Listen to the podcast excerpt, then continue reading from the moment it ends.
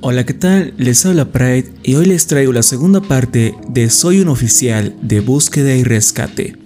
Historia escrita por el usuario de Reddit Search and Rescue Woods.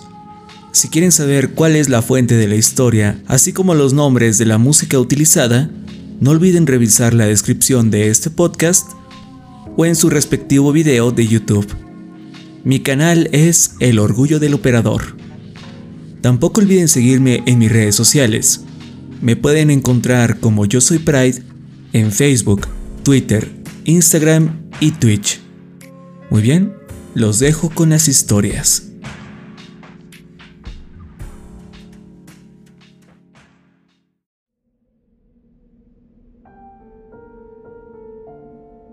No esperaba generar tanto interés con mis historias. Antes que nada, aclararé algunas cosas que mencionaron. Hubo muchas personas que al parecer también se encontraron con las escaleras, así que hablaré al respecto y de paso incluiré una historia.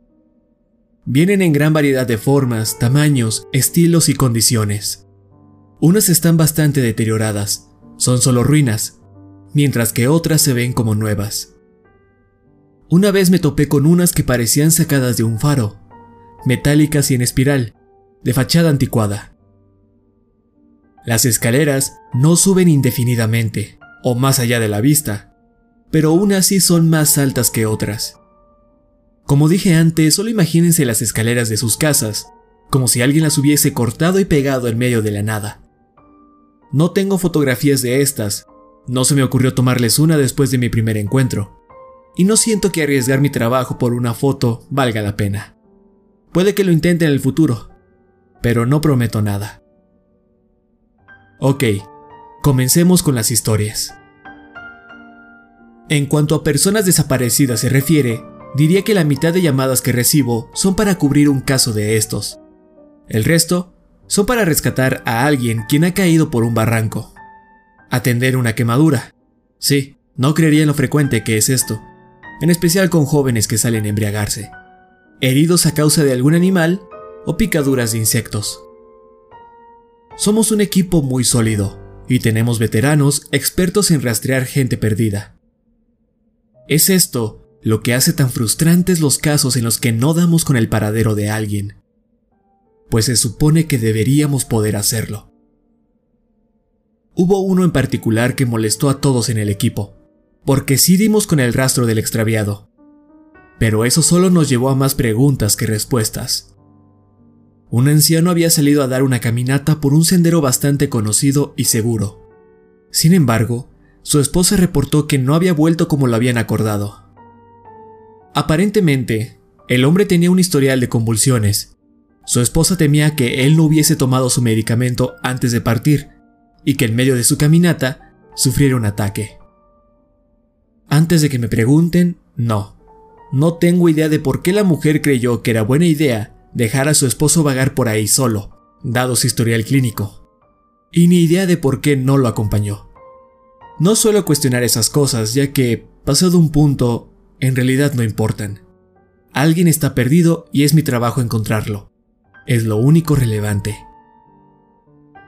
Salimos en formación de búsqueda estándar y no pasó mucho antes de que uno de nuestros veteranos diera con un rastro. Nos reagrupamos y lo seguimos. A partir de ahí, expandimos la búsqueda en forma de abanico, asegurándonos de cubrir la mayor cantidad de terreno posible. De repente, recibimos órdenes por radio de reunirnos con los expertos, así que fuimos de inmediato, ya que, por lo general, eso significa que la persona desaparecida está lastimada y se necesita el equipo completo para asegurar el rescate. Una vez reagrupados, vemos que el veterano solo está de pie frente a un árbol con sus manos en la cabeza. Le pregunto a un colega qué es lo que ocurre. Él solo apuntó hacia arriba, a las ramas. No podía creer lo que veía. Un bastón colgaba del árbol a casi 10 metros de altura. No había manera de que el anciano pudiese lanzarlo tan alto, y no había señas de que continuara en el área. Llamamos al hombre a gritos, aunque evidentemente no se hallaba ahí arriba. Todos nos quedamos de pie, rascándonos las cabezas confundidos. Nuestra búsqueda por el viejo continuó, pero nunca lo encontramos. Incluso recurrimos a los caninos, pero la esencia del señor desaparecía más allá de donde estaba el árbol.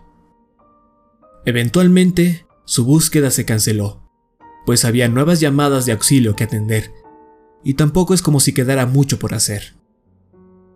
La esposa del anciano nos llamó durante meses, preguntando si ya habíamos encontrado a su marido.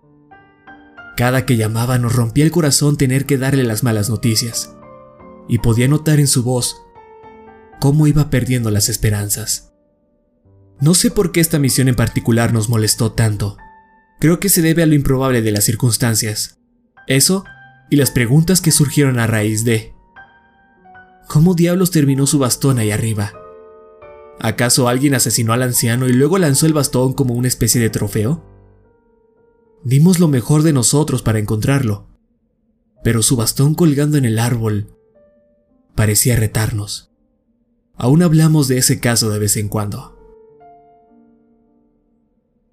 Los casos más devastadores son aquellos de niños desaparecidos. No importan las circunstancias, nunca es sencillo lidiar con eso, y siempre, siempre tememos encontrarlos sin vida. No es común, pero sí ocurre. Honestamente, he escuchado más historias de estos casos que he experimentado en carne propia situaciones donde encuentran a niños en lugares donde no deberían ni podrían estar. Les compartiré unos relatos sobre los que pienso mucho y que yo mismo presencié. Una madre y tres hijos fueron de picnic cerca de un lago.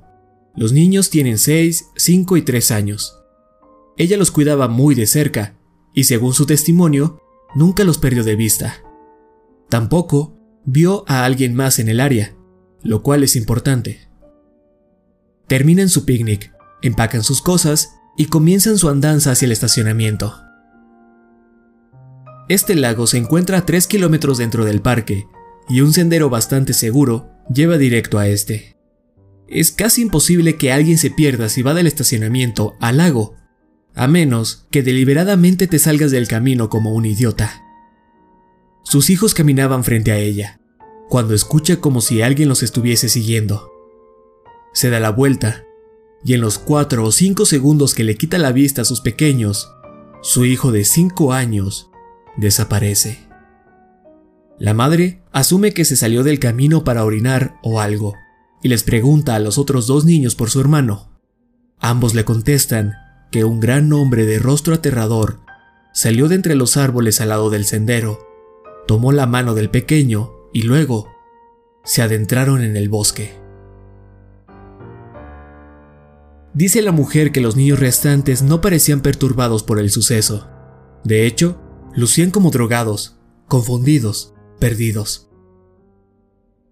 Por supuesto, la madre pierde la cabeza al instante y comienza a buscar frenéticamente por el área circundante.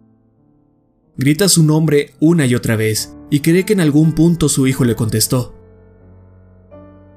Claramente no puede irse a ciegas por el bosque, pues tiene otros dos hijos que proteger. Llama a la policía y nos mandan inmediatamente al lugar. Iniciamos la búsqueda. Al principio sospechamos un poco de la madre. Algo razonable. No es algo de otro mundo que una mujer pierda a un niño a propósito. Pero es bastante claro que la mujer está destrozada por el acontecimiento. Buscamos a su hijo por semanas con ayuda de un montón de voluntarios. Sin embargo, con el tiempo, tuvimos que dejar esa misión de lado. No obstante, los voluntarios continuaron la búsqueda y cierto día recibimos una llamada de que se encontró a un chico y necesita extracción inmediata. Así que nos dirigimos a la locación. En primera instancia pensamos que se trataba de un niño diferente. A unos 24 kilómetros de donde se había extraviado originalmente, encontramos al niño que habíamos estado buscando por semanas. No dejo de preguntarme cómo llegó hasta allá. Un voluntario que buscaba por el área pensó en registrar lugares a los que nadie se le ocurriría en caso de que alguien hubiese escondido un posible cadáver. Se dirige hasta el pie de una cuesta rocosa. Ahí ve algo. Usando sus binoculares, se topa con el cuerpo del chico, atascado en una grieta. Reconoció el color de su playera por lo que inmediatamente dedujo que se trataba de nuestro caso. Nos tomó una hora sacar el cuerpo, y ninguno podía creer lo que veía. No solo estaba extremadamente lejos de donde se le vio por última vez, sino que no había manera de que subiera esa cuesta por sí mismo. Era difícil de escalar, incluso para nosotros con el equipo adecuado. Un niño de 5 años no podría subirla, estoy seguro. Y no solo eso, sino que el infante no tenía ni un solo rasguño. Sus tenis no se veían por ningún lado. Sin embargo, sus pies estaban en perfectas condiciones. Por lo tanto, quedaba descartada la idea de que un animal lo hubiese arrastrado hasta el lugar. Lucía como si apenas llevara un día o dos de fallecido.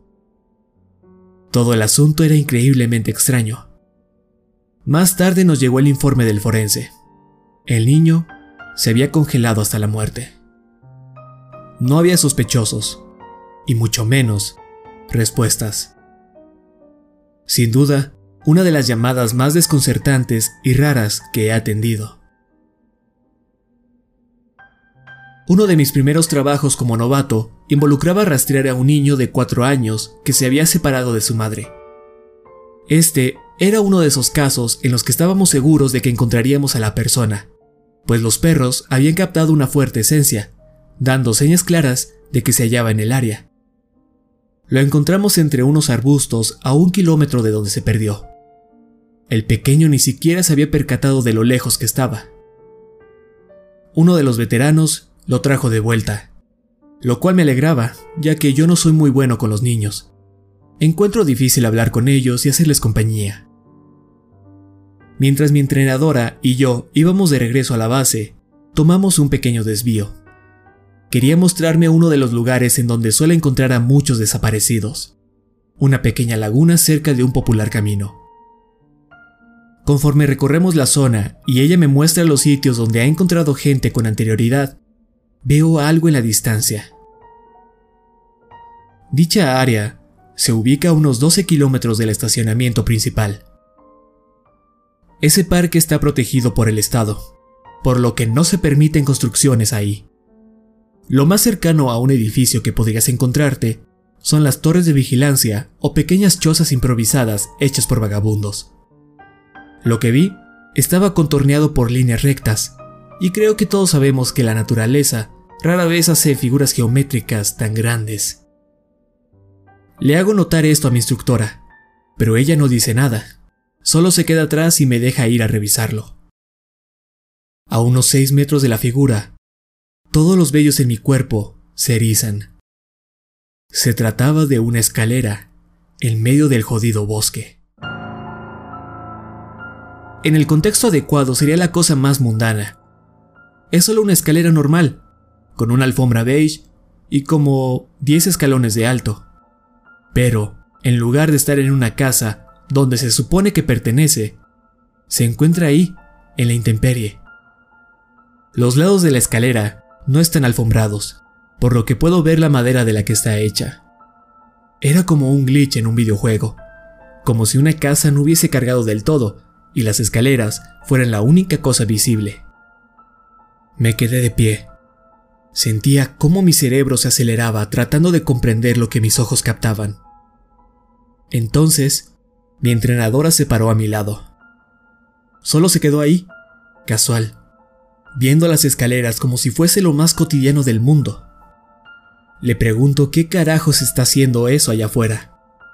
Ella solo se ríe. Acostúmbrate, novato. Vas a ver muchas así. Comienzo a acercarme a las escaleras, pero ella me sujeta del brazo, con fuerza. Yo no haría eso, advierte. Su voz sonaba normal, pero su agarre era firme. No podía hacer más que observarla. Vas a verlas todo el tiempo, pero no te les acerques. No las toques y no subas sus peldaños. Solo ignóralas. Le pregunto sobre qué son, pero algo en su mirada me hace entender que es mejor no cuestionarla. Al final, dejamos el tema de las escaleras por el resto de mi entrenamiento. Ella tenía razón, ya que cada cuatro o cinco misiones solía encontrarme una escalera. A veces estaban relativamente cerca de los caminos. Otras me las topaba cuando me había adentrado 40 o 50 kilómetros en el bosque, en medio de una extensa búsqueda. Por lo general, se encuentran en buenas condiciones, pero a veces lucen como si llevaran décadas abandonadas. Vienen en gran variedad de estilos y tamaños. La más grande que he visto parecía sacada de una enorme y antigua mansión. Medía al menos 3 metros de ancho y aproximadamente 6 de alto. Intenté hablar de este fenómeno con algunos colegas, pero todos me daban la misma respuesta que mi entrenadora. Es normal, no te preocupes por eso, no son gran cosa. Pero no te les acerques y mucho menos suba sus peldaños. Ahora, cuando los novatos me preguntan por ellas, les doy el mismo consejo. La verdad es que no sé qué más decirles. Espero que algún día alguien me dé una mejor respuesta sobre este asunto.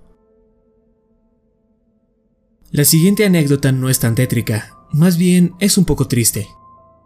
Un joven desapareció a finales de invierno, temporada en la que nadie debería explorar tan lejos. Solemos cercar algunos caminos para evitar estas situaciones, pero otros siempre se encuentran abiertos, a menos que la nieve los bloquee naturalmente. Salimos a buscarlo, pero una capa de nieve de 2 metros de grosor cubría el suelo, por lo que probablemente lo encontraríamos hasta la primavera. Y en efecto, cuando la mayoría de la nieve se evaporó, un excursionista reportó un cuerpo. Lo encontramos al pie de un árbol, rodeado por una gran pila de nieve derretida. Supe inmediatamente lo que había ocurrido. Algo terrible. Aquellos que esquíen, hagan snowboarding o suelen explorar montañas y bosques, también se imaginarán lo que pasó. Cuando cae la nieve, no se esparce uniformemente debajo de las ramas, en especial con los abetos, de tal manera que lo que queda bajo los árboles es una mezcla de nieve suelta, aire y ramas. Los llamamos pozos de árboles, y no son tan evidentes a menos que sepas de antemano lo que son. Ponemos avisos durante el invierno sobre estos, dando a conocer a la gente lo peligrosos que son. Sin embargo, cada año hay al menos una persona que no lee las advertencias o que no les da la debida importancia. A esas personas solemos encontrarlas hasta la primavera.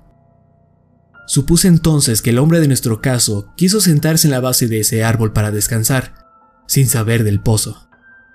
Cayó de espaldas, con sus pies apenas sobresaliendo, mientras que el resto de la nieve cubría el hueco recién formado. Incapaz de escalar, debido a que la nieve no forma una capa sólida por el aire atrapado, terminó sofocándose. Lo que me perturba era imaginarme al tipo de cabeza luchando por liberarse, hundiéndose en la fría nieve. No tuvo una muerte rápida. Y no puedo ni imaginarme lo que pensaba durante sus últimos momentos. Muchos de mis amigos, de aquellos que no suelen salir a acampar, me preguntan que si he visto a Goatman, el hombre cabra. Desafortunadamente, o afortunadamente, jamás me he encontrado con algo similar. Sin embargo, hubo una llamada en la que presencié algo parecido. Bueno, más o menos. Nos llegó el reporte de una anciana quien perdió el conocimiento sobre un camino. Al llegar, Vemos que su esposo la cuida y tan pronto como nos ve, se acerca corriendo para contarnos lo ocurrido. Él se había alejado un poco del camino para ver algo. Poco después, su esposa comienza a gritar. El marido regresa velozmente, pero ella ya estaba inconsciente. De camino al centro de bienvenida del parque, ella recobró el conocimiento y comenzó a gritar. Logro tranquilizarla y le pregunto qué pasó. No recuerdo sus palabras exactas, pero básicamente nos dice que esperaba por su marido cuando comienza a escuchar algo extraño. Lo describe como una especie de gato, pero algo no andaba bien con el animal, aunque no sabría decir por qué. Avanza un poco para tratar de escucharlo mejor, y se percata de que el sonido se acerca. Según ella, entre más se acercaba, más inquieta se sentía, hasta que, finalmente, descubrió que andaba mal. Esta parte del relato la recuerdo a la perfección, pues fue tan rara que no creo que pueda olvidarla jamás. No era un gato, era un hombre que repetía la palabra miau una y otra vez. Solo decía miau, miau, pero no era un hombre. No podría haber sido uno porque jamás he escuchado a uno cuya voz pueda zumbar de esa forma. Creí que mi aparato para el oído fallaba, pero no era así. Lo ajusté de vuelta y aún escuchaba el zumbido en su voz. Era terrible. Él se acercaba, pero no podía verlo, y entre más se acercaba más me asustaba. Lo último que recuerdo fue que vi una figura salir de entre los árboles. Supongo que ahí fue cuando me desmayé. Me quedé perplejo por su historia. ¿Qué sujeto estaría en el bosque maullándole a la gente? Una vez que descendimos la montaña, le digo a mi superior que regresaré a registrar la zona. Él me concede el permiso, tomo mi radio y vuelvo al lugar. No veo a nadie, por lo que me adentro un kilómetro más fuera del camino intentando averiguar de dónde pudo haber salido. Para ese punto ya casi anochecía del todo. No tenía deseos de quedarme allá afuera solo en la oscuridad, así que decido dejar el sitio ya lo revisaría el día siguiente. No obstante, conforme me dirigí a la base, un sonido se hizo presente. Me detengo y alzo la voz. Demando que, si alguien está ahí, se identifique. El sonido no se hizo más fuerte, ni se acercó, pero sonaba exactamente igual a como la mujer lo había descrito. De repente, el ruido parece provenir de todas direcciones. Y así como apareció, se desvaneció lentamente. Después de eso nunca recibí reportes similares, y aunque regresé al área, no volví a escuchar tan peculiar maullido. Cabe la posibilidad de que algún estúpido chico estuviese jodiendo a la gente que pasaba por ahí, pero debo admitir que fue raro. Bien, esto terminó siendo más largo de lo que esperaba, y me disculpo por eso. Quería contarles algunos relatos de mis compañeros, y créanme que son buenos. También cuento con un par más de anécdotas personales que creo les gustarán. Pero todo esto será para la próxima. Y si no les molesta escucharme por tanto tiempo, entonces esperen muchas historias. Nos vemos luego.